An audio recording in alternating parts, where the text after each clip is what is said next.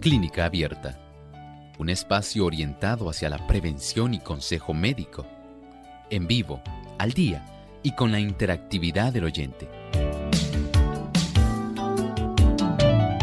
Clínica Abierta, poniendo al doctor a su alcance para un diálogo claro y honesto, porque nos importa su bienestar y salud.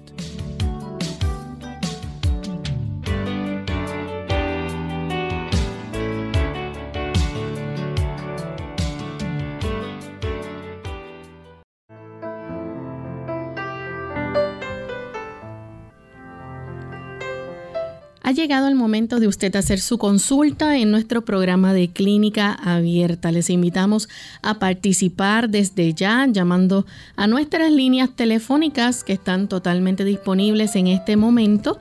Puede comunicarse a través del 787-303-0101. Para los Estados Unidos, el 1866-920-9765 para llamadas internacionales libre de cargos, el 787 como código de entrada, 282-5990 y 763-7100. También usted puede participar visitando nuestra página web en el chat en vivo durante esta hora. Puede escribirnos su consulta y con mucho gusto estaremos contestándole igual a aquellas personas que nos siguen a través de las redes sociales. Recuerden buscarnos en Facebook por Radio Sol 98.3 FM. Ahí puede escribir también su consulta y le estaremos contestando.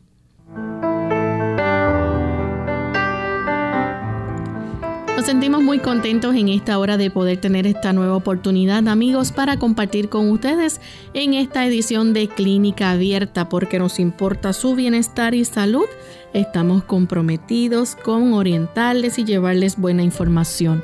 Y para ello, pues contamos con la orientación que siempre nos brinda el doctor Elmo Rodríguez. ¿Cómo está en el día de hoy, doctor? Muy bien, agradecido al Señor por todas sus bendiciones. ¿Y Lorraine, cómo se encuentra? Muy bien también. bueno, agradecemos también a Dios por esa bendición y pedimos que ustedes, queridos amigos que están en contacto con Clínica Abierta, también puedan estar recibiendo las ricas bendiciones de Dios en este hermoso día. Y qué alegría es saber que tenemos amigos en tantos lugares como en Cuba, en Perú, en Belice, en Costa Rica, en Guatemala, en El Salvador y también en Argentina. Así que tantos lugares donde Clínica Abierta ha podido llegar y tantas personas que están recibiendo, ¿verdad? Estos consejos que por aquí se brindan. No importa donde usted se encuentre, sea en su casa, en la cocina, en el auto, donde usted esté sintonizando clínica abierta en la oficina. Esperamos que pueda ser de bendición nuestro programa y que puedan participar también al igual que sus familiares, amigos, vecinos corran la voz para que todo puedan enterarse todo el mundo y puedan también sintonizar nuestro programa. Nuestro saludo va hoy en especial para los amigos que nos escuchan en Ecuador a través de Radio Nuevo Tiempo, Quito, en el 92.1, en Guayaquil a través del 97.3 y en Tulcán por el 98.1. Así que sean todos bienvenidos y vamos entonces a escuchar el pensamiento saludable. Además de cuidar tu salud física, cuidamos tu salud mental. Este es el pensamiento saludable en clínica abierta.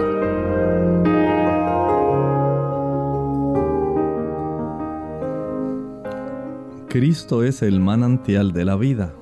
Lo que muchos necesitan es un conocimiento más claro de Él, necesitan que se les enseñe con paciencia y bondad pero también con fervor a abrir de par en par todo su ser a las influencias curativas del cielo. Cuando el sol del amor de Dios ilumina los oscuros rincones del alma, el cansancio y el descontento pasan y satisfacciones gratas vigorizan la mente al par que dan salud y energía a todo el cuerpo. Piense usted en este factor que es el más importante de todos los factores de la salud. ¿Sí? El que nosotros podamos tener la plena certeza, la plena confianza de que un Padre amante, un Padre celestial, un Padre que se interesa por nosotros, está al tanto de nuestra salud. Debe usted tener esa conciencia. No es solamente el asunto de que usted requiera algún producto herbáceo, no es asunto de algún suplemento vitamínico. Todos ellos ayudan, pero el Señor es el que hace que los mecanismos de nuestro cuerpo puedan funcionar adecuadamente.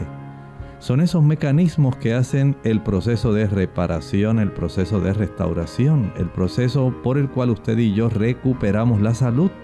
Él es el que hace que esto funcione. Por lo tanto, en la medida que usted y yo podamos abrir las puertas de nuestro corazón a su intervención en nuestra vida.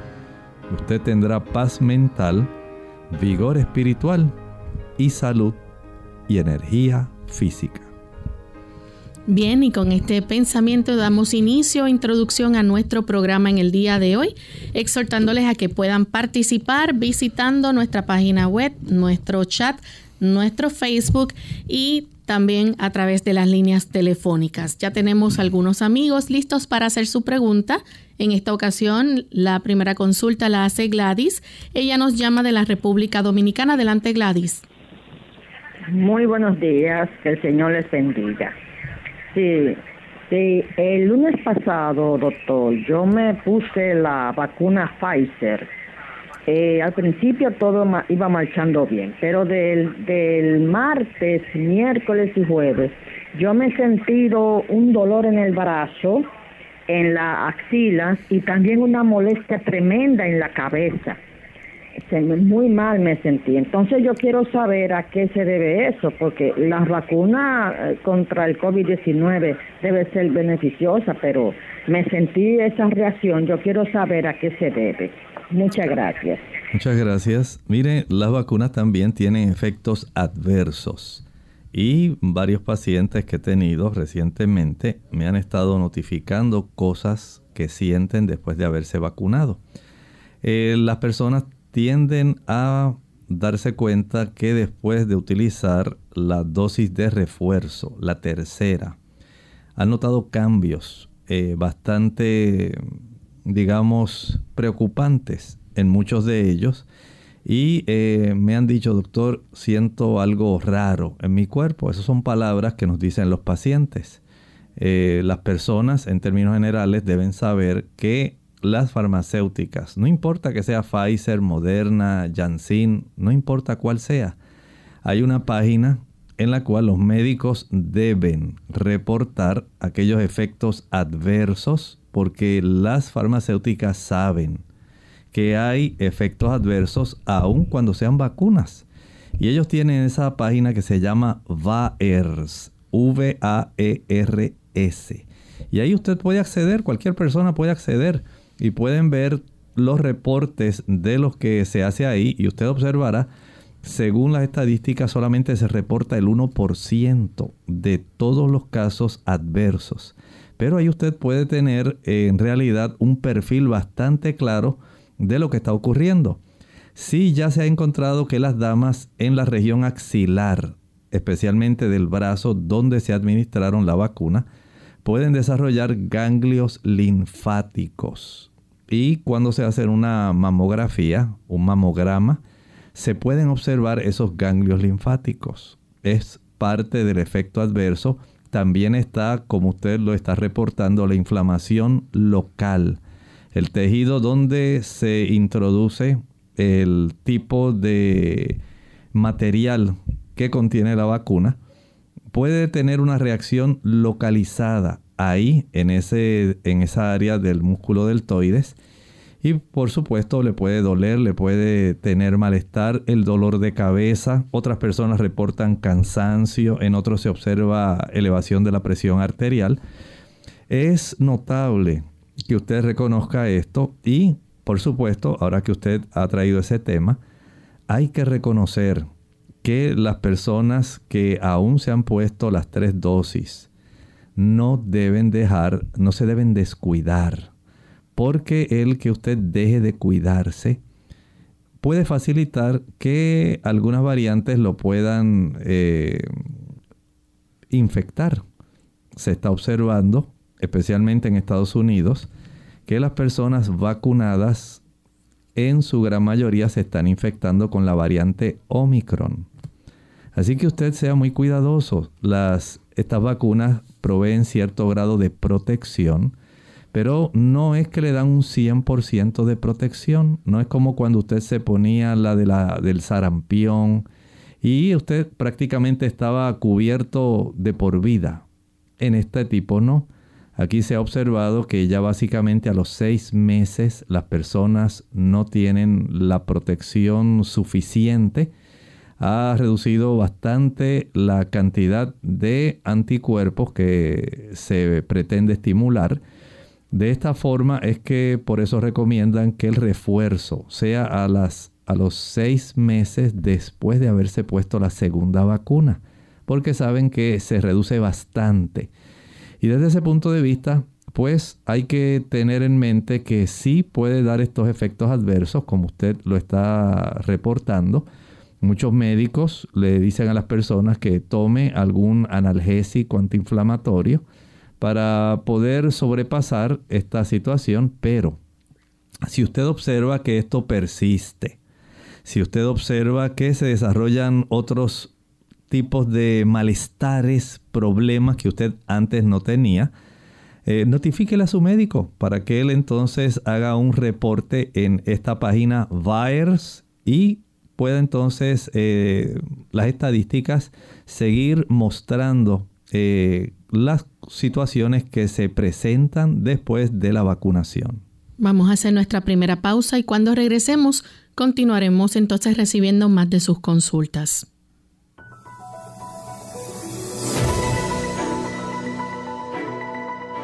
Si usted está buscando un sueño restaurador, aquí la receta. Una habitación silenciosa, oscura y bien ventilada.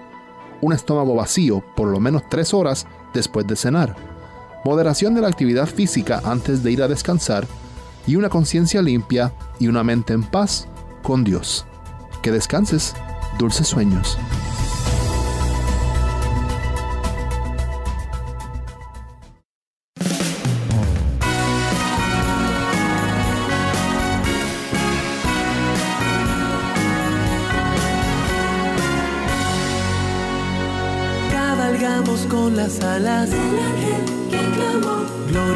Las alturas, repican campanas de paz, amor y bondad. Aquí en la tierra, Radio Sol en Navidad, proclamando que Jesús vendrá.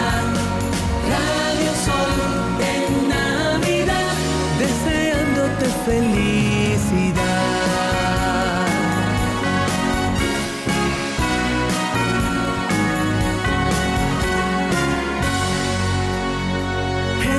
Que ya nació. Está ya en lo alto. Lleno de gloria y pronto Él va a volver. Sí, por mí y por ti. Para salvarnos.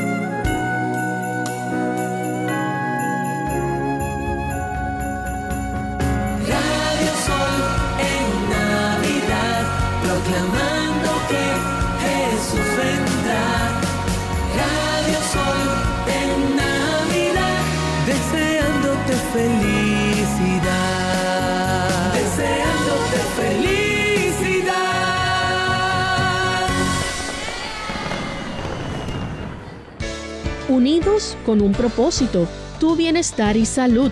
Es el momento de hacer tu pregunta llamando al 787-303-0101 para Puerto Rico, Estados Unidos 1866-920-9765 y llamadas internacionales al 787-763-7100 o al 787-282-5990. Clínica Abierta, trabajando para ti.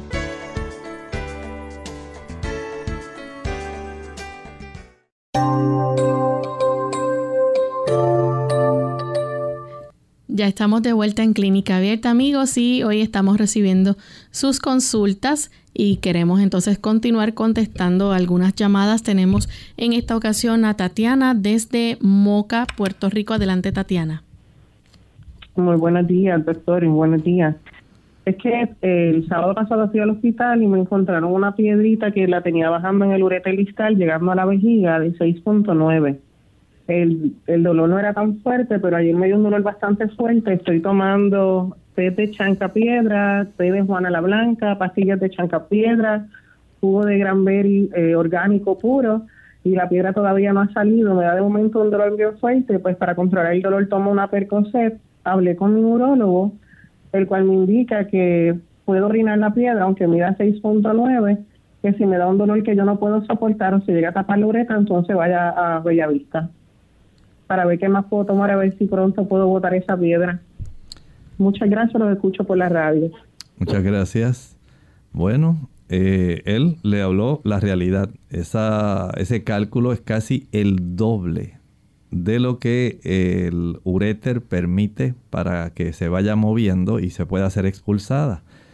Pero entiendo que si usted toma bastante, bastante agua, tiene que tomar bastante agua para facilitar que la abertura de la vejiga hacia la uretra sea bastante fácil, bastante, digamos, ancha, como para facilitar que un buen volumen de agua pueda salir y facilitar la expulsión, pero en realidad está bastante grande. Él le dio las indicaciones correctas. Lo único que le puedo decir es tome bastante agua y si puede preparar té de Juana la Blanca, utilícelo.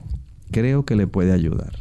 Tenemos entonces a Gelda de la República Dominicana. Adelante, Gelda, bienvenida. Buenos días. Buen Feliz día. Navidad y un próspero año nuevo. Gracias. Para ti, Loren. Gracias, y igual. El doctor Elmo y el señor Arti López allí sentados. Señores, yo le voy a hacer esta pregunta, doctor. Usted siempre Dios lo ha dirigido. Tenemos un caso que no está bien. La persona no vive aquí en el país, pero ella es oyente de Radio Amanecer, escucha ese programa. Sucede que ella es una persona que se casó ya a una edad más o menos, ya a los 40 y eso, y salió embarazada de una vez. Entonces, ahora ella tiene un problema que la matriz se le abrió. Eh, feto, usted sabe lo que puede suceder. Pero ella me dio, ya está mejorando un poco de eso. Tiene como una, una infección en los intestinos. Entonces, yo le dije, voy a hablar con el doctor Elmo, como tú eres una persona embarazada, para nadie puede decirle que tome esto y algo, Pe- pero el doctor Elmo sí te puede ayudar con la ayuda de Dios. Porque si es una persona común y corriente, nosotros usamos mucho el carbón de eucalipto. Yo sé que es muy bueno para asuntos así, lo tomamos. Pero usted me dirá, doctor, por favor, qué es lo que podemos hacer, que podamos, cuando esa criaturita nazca, es una, ni- una niña, para, para traerlo al programa para que usted lo escuche. Buenos días. Muchas gracias. Mire, en las damas que están embarazadas, eh, sí es recomendable primero, no sabemos cuál es la infección que ella tiene, si es alguna ameba o algún otro tipo de parásito protozoario, no lo sabemos. Pero en términos generales, usted puede ayudarla, número uno, con los probióticos, las bifidobacterias, los lactobacilos. Son sustancias que ayudan para normalizar la distribución de las bacterias que son saludables, adecuadas, versus aquellas bacterias que pueden causar daño. Si es una disbiosis, lo que ella tiene, el hacer esto puede ayudarle.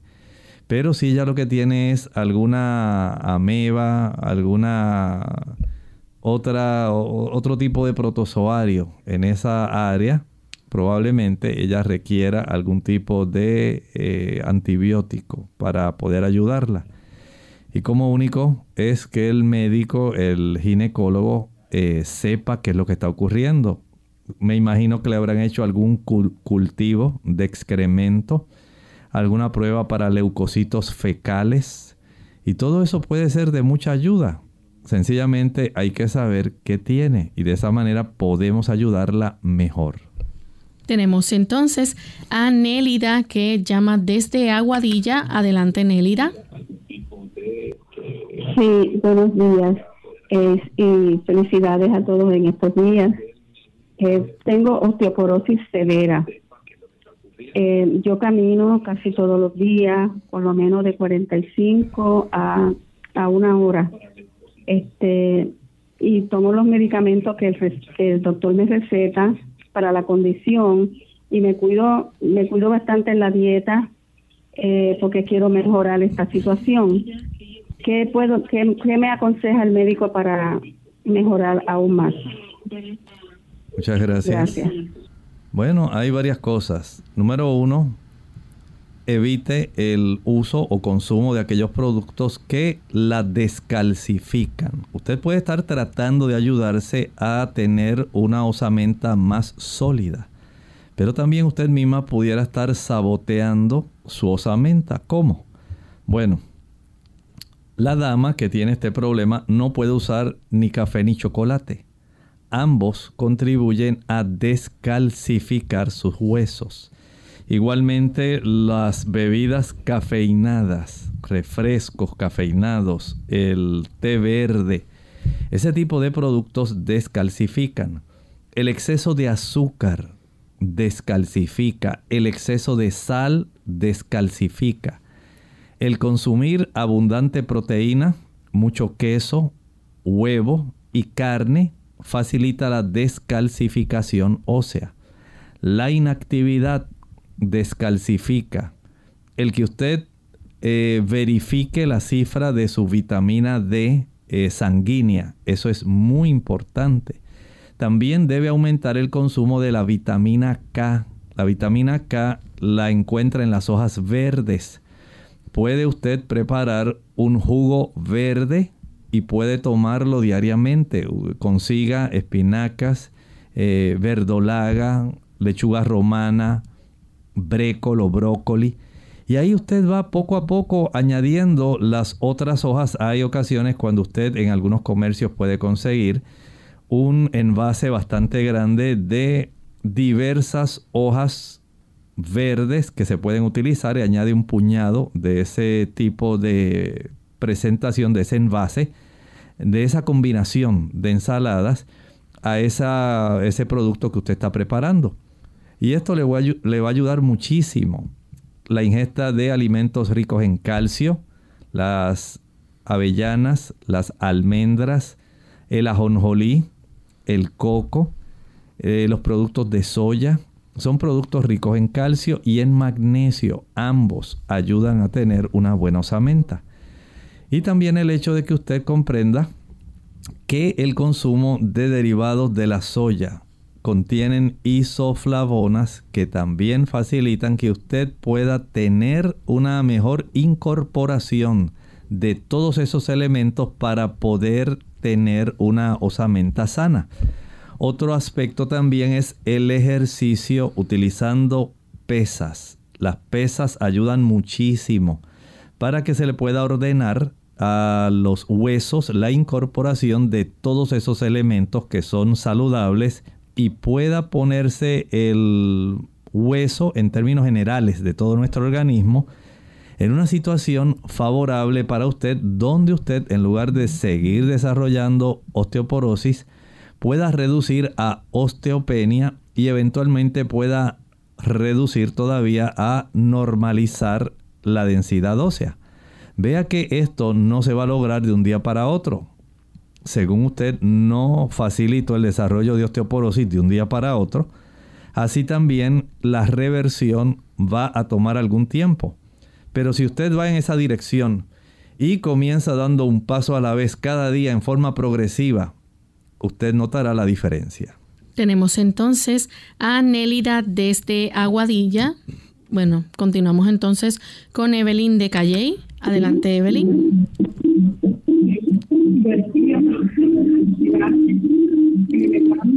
Evelyn, si puede bajar el volumen de su radio completo porque estamos teniendo acá retroalimentación.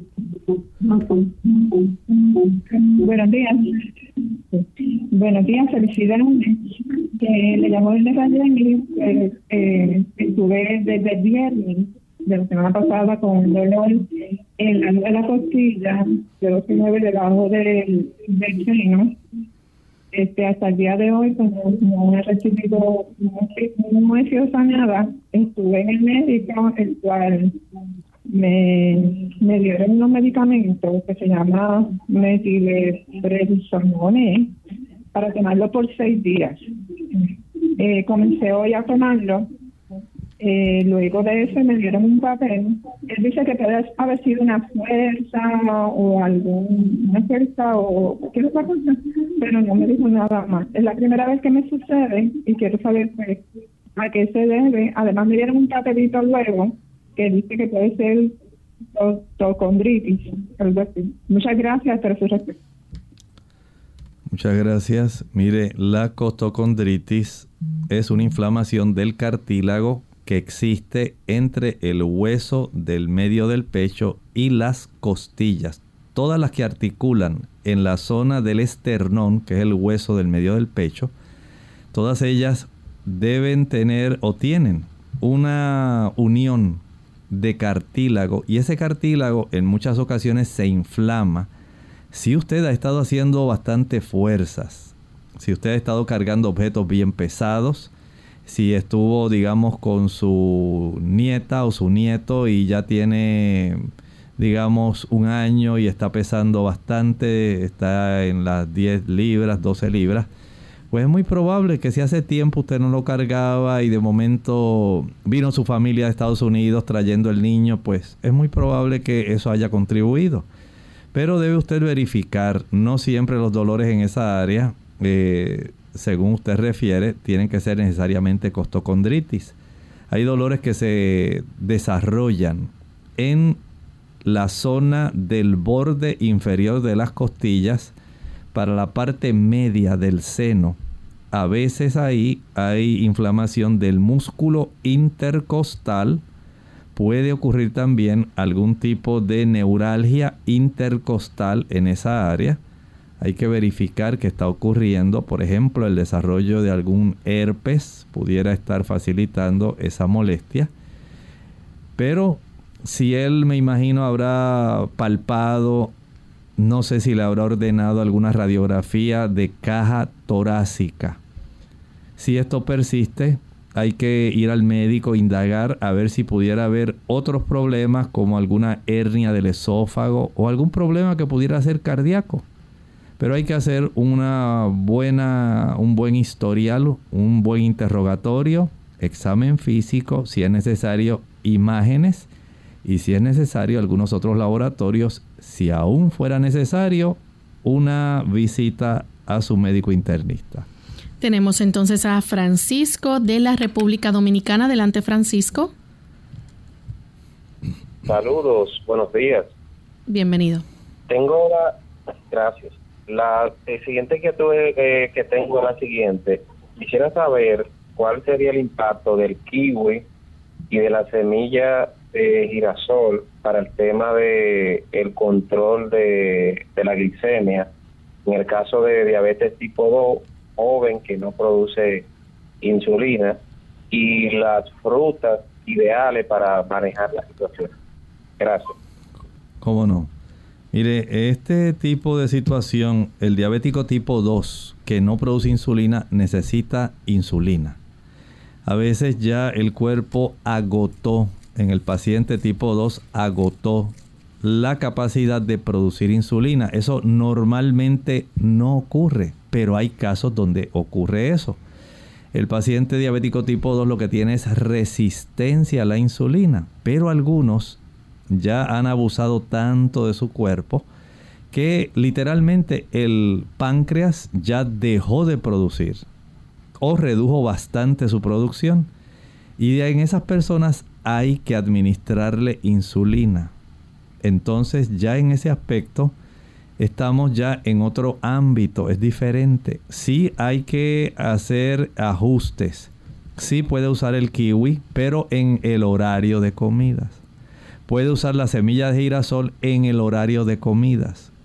Debe tener una regularidad en su alimentación y dependiendo del tipo de insulina que se está administrando, la dosificación también, entonces usted debe tener una regularidad en los horarios y puede entonces eh, trabajar con los diferentes tipos de alimentos pero en términos generales, sea diabético 2 o diabético dependiente de insulina, los productos como, por ejemplo, las frutas, dátiles, higos, pasas, uvas secas o uvas pasas, ciruelas secas, el uso del guineo, del banano, el cambur, el plátano, no los puede usar debe reducir a un mínimo, si fuera posible, eliminar los tubérculos.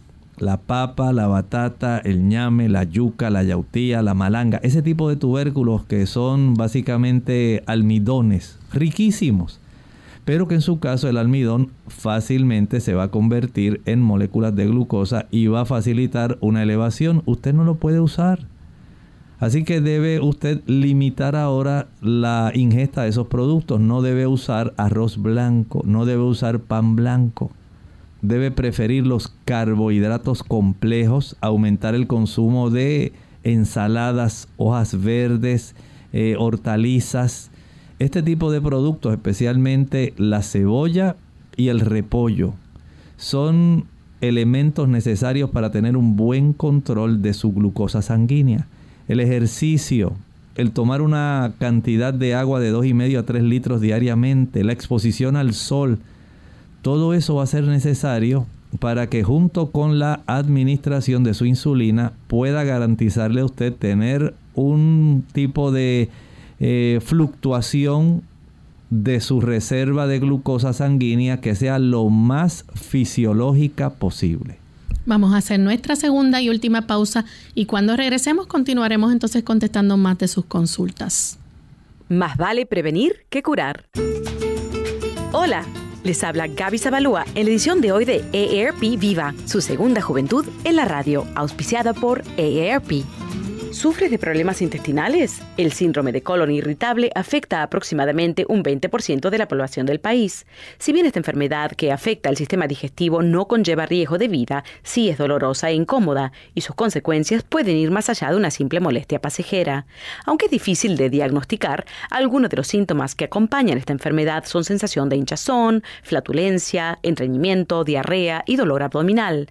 Además, los síntomas pueden empeorar cuando la persona está bajo mucho estrés o no come alimentos saludables. Para diagnosticar si se padece de este síndrome, el médico primero deberá descartar mediante análisis de sangre o colonoscopía que no sea una enfermedad más seria. En función de cuánto hayan comenzado los síntomas y el patrón de estos hayan seguido por cierto tiempo, el médico podrá decidir si se trata de no o una enfermedad. En caso afirmativo, aún no existe una cura para este síndrome. Sin embargo, el médico puede recomendar medicamentos para disminuir los síntomas. De todas formas, la mejor manera de manejar el problema es seguir una dieta saludable y evitar el estrés. El patrocinio de AARP hace posible nuestro programa. Para obtener más información, visita www.aarpsegundajuventud.org oblicua viva. duele la cintura o la espalda baja, cuando los riñones tienen una infección seria o por cálculos que obstruyen la salida de orina por el esfínter. Consulta a tu médico.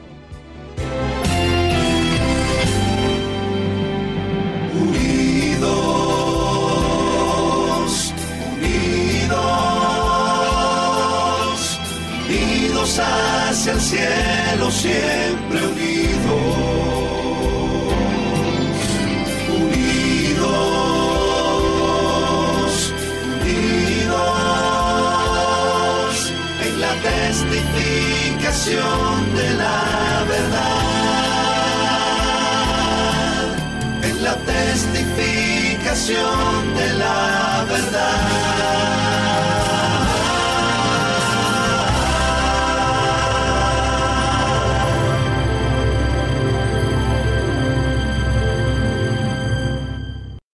Clínica Abierta. Estamos de vuelta en Clínica Abierta, amigos, y tenemos a Ana Iris, que está llamando de la República Dominicana. Adelante, Ana Iris. Sí, buenas tardes, buenos días. Eh, déjenme una vez más felicitarlo por su excelente programa eh, y exhortarle a que sigan hacia adelante ya que están haciendo una labor extraordinaria y nos están asesorando bastante respecto a nuestro problema. Doctor, mi problema es el, mi problema no, el problema de una amiga mía que me preocupa mucho porque yo la quiero mucho. Eh, ella es una señora que ya tiene algunos 32 años, pero ella se hizo una electrocopía con un vaciado total. Eh, después que ella se, se hizo esa operación, ella bota mucho flujo y las relaciones sexuales, eh, eh, eh, ella me dice que no le da deseo de tener relaciones sexuales con su esposo. Por ende, el matrimonio se está deteriorando poco a poco. Yo quiero que usted me haga el favor de decirme si una persona hace esa clase de operación, eso influye en, en, su relación con su, con su pareja o por qué esa persona tiene unos flujos crónicos que no se le quitan y eso la tiene bastante preocupada. Y yo quiero que me aconseje por la radio a ver me diga yo debemos de tomar respecto a ese tema tan delicado. Gracias, lo voy a escuchar por la radio. Muchas gracias. Mire, mi recomendación va en la dirección de que ella vaya a su médico, le ordenen un cultivo del flujo. Eso es muy importante para saber si hay el tipo de involucramiento de alguna bacteria que pueda ser preocupante y que requiera el tratamiento de ella y también de su esposo. Eso no lo podemos saber si no tenemos ese cultivo de esa secreción. Es recomendable que ella vaya a su ginecólogo. Él pueda hacer una revisión, hacer preguntas y ordenar este tipo de estudios. De esta forma, ella puede recibir el tratamiento correspondiente. Tenemos también a María desde Estados Unidos. Adelante, María, con la pregunta. Sí, buen día. Ah, quería preguntar eh, ah, si es posible el doctor puede explicar la diferencia entre los omega 3 y 6, eh, si vienen ah, combinados en los alimentos, si yo puedo, ah, en lugar de suplementarlos, puedo obtenerlos en los alimentos en, en una dosis suficiente que cubra lo que necesito, pero quería saber la diferencia entre el 3 y el 6 o si son lo mismo prácticamente. Muchas gracias, bendición. Muchas gracias. Mire, la diferencia son los dobles enlaces. Químicamente, los omega 3 tienen básicamente un tipo de enlace. Los omega 3 tienen dos enlaces. Esto quiere decir que hay dos átomos de carbono eh, que están compartiendo juntos dos enlaces. Y los omega 3, 6 y 9 tienen tres enlaces. En el carbono 3, en el carbono 6 y el carbono 9.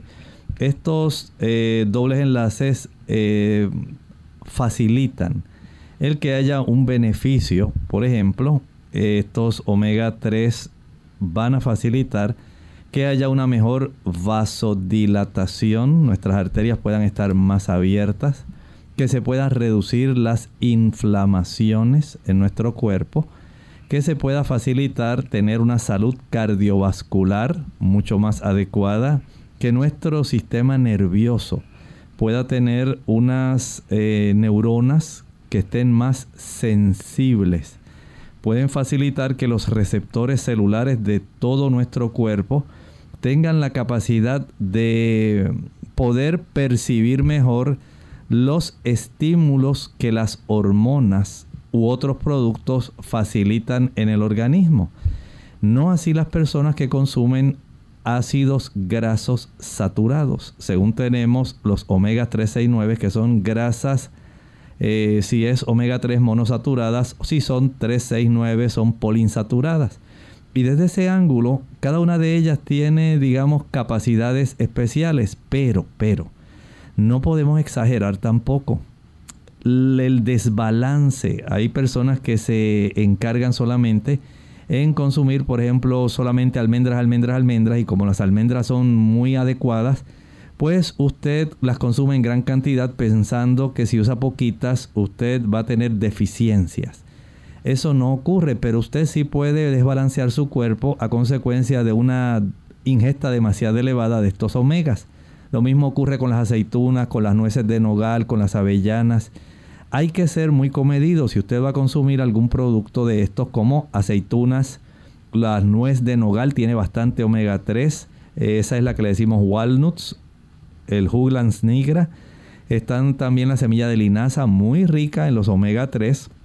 Está también eh, los piñones ricos en omega 3 el aceite de oliva rico en omega 3. También podemos eh, identificar en ese grupo la espinaca es rica en omega 3. Entonces, en este momento, escuchen esto, los omega 3 ayudan para que nosotros podamos tener una mejor capacidad defensiva. ¿Escuchó bien? Nuestro sistema inmunitario se potencia cuando usted consume cantidades moderadas de omega 3. Y esos productos que mencioné no son los únicos, hay más. Usted puede entrar al internet y buscar omega 3 y va a ver ahí un listado. Lo mismo los omega 6, hay en la naturaleza casi siempre existen en forma combinada. No existen exclusivamente solo, solo omega 3, sino que usted va a encontrar que hay cierta cantidad de omega 3, omega 6 y hay una distribución diferente especialmente en los productos oleaginosos. Ahí estamos hablando de la jonjolí, la avellana, las almendras, las nueces, los piñones, las semillas de girasol, las semillas de calabaza, la nuez de Brasil, el cajuil, el coco, el maní, el aceite, la oliva. Todas ellas tienen una distribución diversa. Usted seleccione si le interesa más el aspecto del eh, sistema inmunitario omega 3, pero en poca cantidad. Por ejemplo, quiere comer almendras como hace tan solo un puñado, unas 8 a 10. No siga metiendo la mano y pensando que eso es como un postrecito, que eso no es comida. Y usted vuelve y mete la mano y come almendras y come almendras y ahora avellanas y ahora nueces. Ese exceso puede facilitar el desarrollo de inflamación porque estamos desbalanceando las proporciones entre omega 3 y omega 6 y esto no es conveniente. Ese tipo de productos se utilizan en poca cantidad y esto le ayuda para que usted conserve su salud. Tenemos entonces a Elizabeth que nos escribe de la República Dominicana. Dice que tiene un absceso entre la entrepierna, cerca del labio izquierdo de la vagina. Le recomendaron ponerse agua caliente con gasas o pañitos y antibióticos con analgésicos, pero le gustaría saber qué remedio natural puede ser efectivo para esto. Bueno, entiendo que le están dando un buen remedio.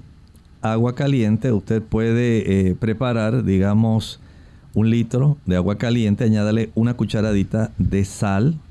Ahí va a sumergir algunas, algunos fomentos, exprima con mucho cuidado y aplique con mucho cuidado. El calor hace que esa zona del absceso madure, se coleccione la cantidad de pus y eventualmente pueda drenarse.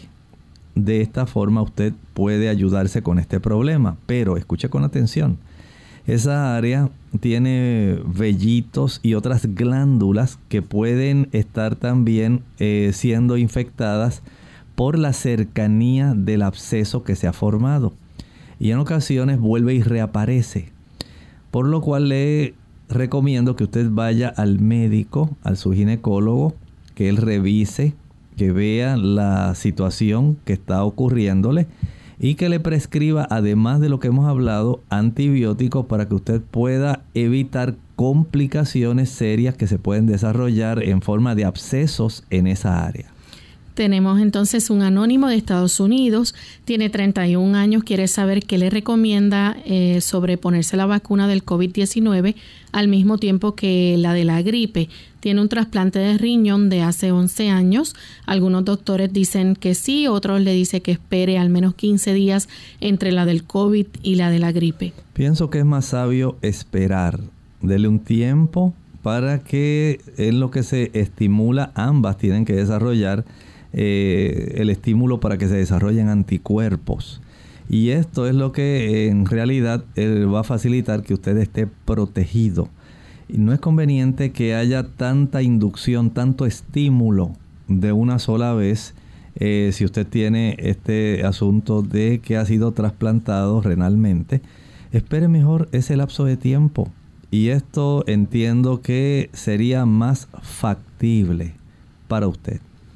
A través del Facebook, Carolina Martínez desde El Salvador tiene 53 años. Dice, ¿para qué sirve la citocolina para el cerebro? Bueno. La citicolina. Se llama acetilcolina. Ese producto es excelente para ayudar la conducción nerviosa, la velocidad y la facilidad con la cual los mensajes eléctricos ayudan para que se pueda enviar el mensaje la acetilcolina es el neurotransmisor principal. La lecitina ayuda para que haya una buena conducción, pero la acetilcolina es el neurotransmisor principal que está entre una neurona y otra. Recuerden que las neuronas, ellas no se tocan físicamente. Hay un espacio, un espacio, una brecha. Y esa brecha eh, debe enviar un mensaje químico. La neurona del cuerpo neuronal, el axón hasta las dendritas, que son las terminaciones. Ahí el mensaje es eléctrico, pero cuando llega a esos botones terminales de las dendritas, ahí están los saquitos que contienen la acetilcolina. Esta acetilcolina convierte el mensaje que venía en términos eléctricos, en código eléctrico, ahora lo cambia a un código químico para que pueda transcurrir esa brecha entre una neurona y la otra, como si saltara un precipicio. Pero en ese precipicio hay un mensaje que va envuelto, envuelto químicamente. De tal manera que cuando toca la siguiente neurona, ella recibe ese mensaje químico y lo transforma en un mensaje eléctrico. Esto es una maravilla que la evolución no puede explicar. Es una cosa asombrosa la conducción de nuestros mensajes en todo el cerebro y a qué velocidades, porque esto ocurre en fracciones de milisegundos. Esto es una cosa asombrosa. Así que si usted quiere tener una buena producción de acetilcolina, escuche bien, consuma camote, batata, Consuma germen de trigo, ayuda mucho. También puede consumir almendras, nueces, eh, nueces de nogal principalmente. Esto va a ayudar para que junto con la soya que tiene también lecitinas, pueda no solamente usted producir una buena cantidad de acetilcolina, sino que su conducción nerviosa y química pueda ser más eficiente. Tenemos entonces a Martina Severino desde España, nos escribe, dice que respecto al ayuno intermitente, ¿puede hacerlo una persona con hipotiroidismo por igual aquellos con diabetes? Bueno, todo depende de cuántas calorías usted gaste. El paciente hipotiroideo tiene un metabolismo mucho más, perdón, estoy contestando erróneamente. El paciente hipotiroideo su metabolismo es mucho más lento. Si usted quiere ayudarse para que el cuerpo utilice el cúmulo de sustancias que han estado almacenadas en forma de, digamos, grasas o de glucógeno. Al usted hacer el ayuno intermitente, usted facilita que su organismo aproveche esos almacenes que están llenos, si es que usted está bastante gruesa, porque el hipotiroidismo al enlentecer el metabolismo almacena más, una mayor cantidad de ácidos grasos en forma de triglicéridos en el hígado, alrededor de las vísceras y en la zona de los epiplones y en nuestra área subcutánea. Ese almacén de triglicéridos usted comienza a bajarlos con el ayuno intermitente. Si tiene bastante glucógeno almacenado en el hígado y en los músculos, ese glucógeno comienza a reducirse. De tal manera que desde ese ángulo usted facilita que esos almacenes de eh, calorías, podemos decir así, porque son triglicéridos que se utilizan y generan calorías, el glucógeno se utiliza, se forma la glucosa y se queman calorías. Desde ese ángulo le beneficia si usted está sobrepeso. Ojo, no todos los hipotiroideos están sobrepeso, pero si usted está sobrepeso, le ayuda. Si usted es diabético, tipo 2 y está sobrepeso, le ayuda. Pero si es diabético tipo 1, no, no es conveniente practicarlo en este momento. Tendría que estar supervisado o en una institución que le pueda estar dando ese tipo de supervisión estrecha para saber hasta dónde se puede llegar porque no deseamos que puedan desarrollarse complicaciones. Así que desde ese ángulo sea muy cuidadosa, muy sabia. No deseamos complicaciones, queremos salud. Tenemos entonces a Carlos Acevedo desde Guatemala. Pregunta, una buena dieta para su mamá. Le diagnosticaron una cirrosis no alcohólica y está muy delgada para que ella entonces pueda ganar peso sin afectar su salud. En este aspecto podemos ayudar desde un ángulo que sea bastante sano para ella. Mire, el, la fábrica o el procesador principal de nuestro cuerpo se llama hígado. Cuando ese procesador comienza a afectarse, eh, pueden ocurrir varias cosas. Puede desarrollarse inflamación, como en el caso de las hepatitis. Puede desarrollarse eh, infiltración de grasa y se desarrolla hígado graso. O puede desarrollarse daño a los tejidos del hígado y este daño comienza a manifestarse en un proceso de cicatrización que es la cirrosis. Quiere decir que en el proceso de cicatrización, en la cirrosis, se pierde una gran cantidad de función procesadora de esa gran fábrica que es el hígado. El alimento que ella ingiere debe ser un alimento sencillo, un alimento que aunque sea nutritivo, tenga en una forma más fácil la absorción de los aminoácidos. Hay sustancias que ya vienen listas para consumirse que se le llaman desde ese ángulo preproteína. Eso le puede ayudar. El consumo también de ácidos grasos. Eh, puede ella adquirirlos de una manera sencilla, consumiendo cosas simples, almendras, nueces en la cantidad que ella pueda, porque ella no puede procesar toda la cantidad que normalmente cualquier otra persona puede hacer. Lo mismo ocurre con las vitaminas, los minerales. Hay que dárselos en la forma más simple. Hay batidos, hay productos que ya vienen para ayudar a este tipo de pacientes.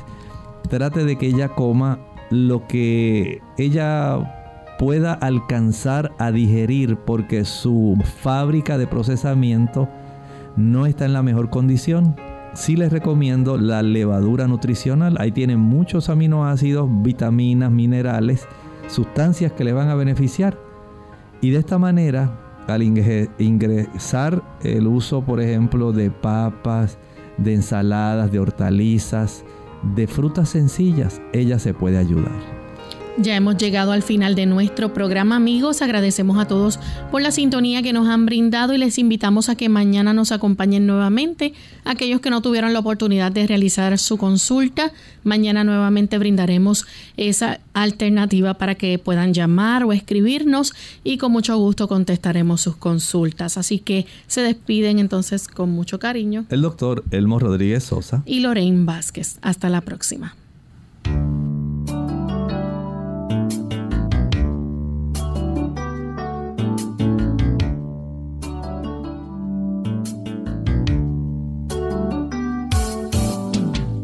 Abierta.